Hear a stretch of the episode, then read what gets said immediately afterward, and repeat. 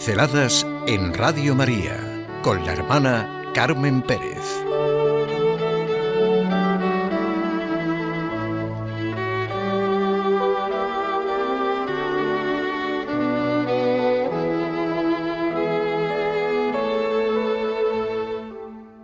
Nos han precedido en la fe.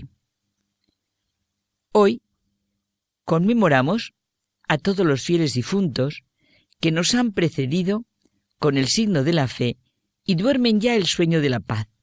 ¿Quién no desea esto para sus seres queridos? ¿Quién no quiere una comunión con ellos tangible, llena de fe, esperanza, amor?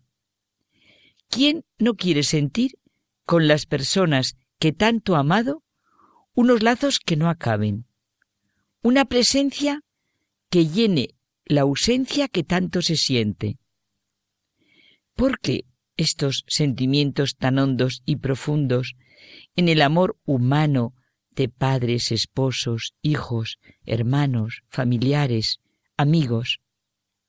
Qué llena de humanidad está la liturgia de la Iglesia Católica. Es una verdadera pena, una raquítica y pobre miopía, que pasemos por ella sin ser conscientes de lo que supone y es, o sencillamente que la ignoremos. La liturgia, el ejercicio del sacerdocio de Jesucristo por la Iglesia, la celebración del misterio de Cristo, la cumbre a la que tiende toda la acción de la Iglesia y al mismo tiempo la fuente de donde mana su fuerza. La liturgia ante la muerte, y ahora concretamente ante el hecho de la conmemoración de todos los fieles difuntos. Sí, no sobra ni una palabra. Conmemoración, todos, fieles, difuntos, porque estamos en la iglesia, que es comunión de todos los que profesamos el credo. Nunca nos diremos bastante a nosotros mismos que no se puede creer a medias. Y así, si no creemos a medias, seremos creyentes creíbles, como nos pide tanto Benedicto XVI como el Papa Francisco. La nueva vida, la que se recibe con el bautismo, no está sometida a la corrupción, ni al poder de la muerte. Para quien vive en Cristo, la muerte es el paso de la peregrinación terrena a la patria del cielo, donde el Padre acoge a sus hijos de toda nación, raza, pueblo y lengua. Por ese motivo, es muy significativo y apropiado que después de la fiesta de todos los santos, la liturgia nos haga celebrar la conmemoración de todos los fieles difuntos. Celebramos la realidad de una familia unida por profundos lazos más allá de lo temporal. Lazos reales, alimentados diariamente por la oración, por la celebración de la Eucaristía. Esta celebración expresa nuestra unión que supera la barrera de la muerte. Rezamos unos por otros y vivimos un intercambio de dones porque cuando una ora, ruega, suplica, se hace mejor. Afloran sus buenos sentimientos, es cierto. Las tradicionales celebraciones litúrgicas por nuestros seres queridos, la visita a sus tumbas, si la vivimos con fe, sin creer a medias, son una oportunidad para pensar en el misterio de la muerte y afrontar la realidad de lo que supone nuestro diario vivir.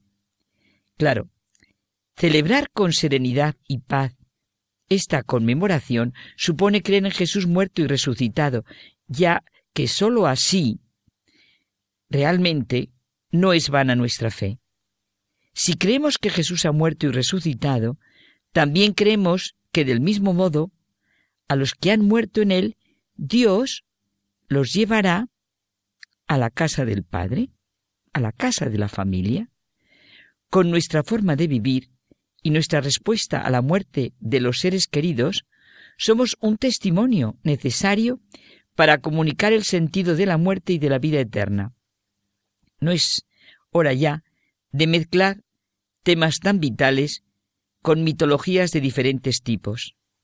En la Spe Salvi, Benedicto XVI se preguntaba sobre el misterio de la vida eterna y la certeza de la esperanza cristiana. La fe cristiana es también para los hombres de hoy una esperanza que transforma y sostiene la vida?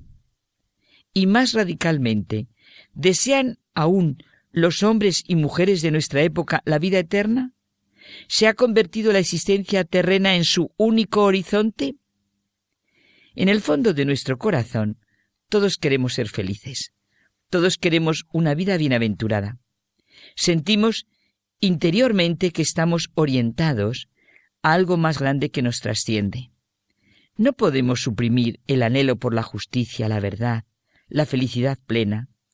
Es fuerte la convicción de que se ha de restablecer la justicia, el esclarecimiento definitivo de nuestras dudas, la fuerte convicción de un juicio recto y claro sobre nuestra misma actuación y la de todo lo que acontece, el sentir la mirada de Dios sobre nosotros. Ansiamos una claridad, un conocimiento cierto, una plenitud de vida y de alegría. Nos sentimos atraídos hacia todo ello sin saber muy bien qué es. Es una esperanza universal, común a todos los hombres de muy diferentes culturas.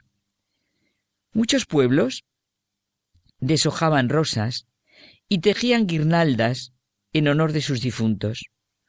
Un cristiano, decía San Ambrosio a los cristianos de Milán, tiene mejores presentes. Cubrid de rosas, si queréis, los mausoleos, pero envolvedlos, sobre todo, en aromas de oraciones. En una abadía, la de Cluny, comienza esta fiesta litúrgica de los difuntos. Fue instituida por San Odilon, quinto abad de esta abadía del sur de Francia, y luego ya en el siglo XIV Roma adopta esta práctica que se va gradualmente expandiéndose por toda la Iglesia. La invitación a rezar por los que han muerto es una manera muy concreta de sentir la comunión de los santos, afirmación que hacemos en el credo, y que, como decíamos un día, no es de ninguna manera una cantinela infantil. Decimos creer para nosotros y para los demás en la vida eterna, una vida nueva sumergida plenamente en el amor de Dios, fundada en la muerte y resurrección de Jesucristo.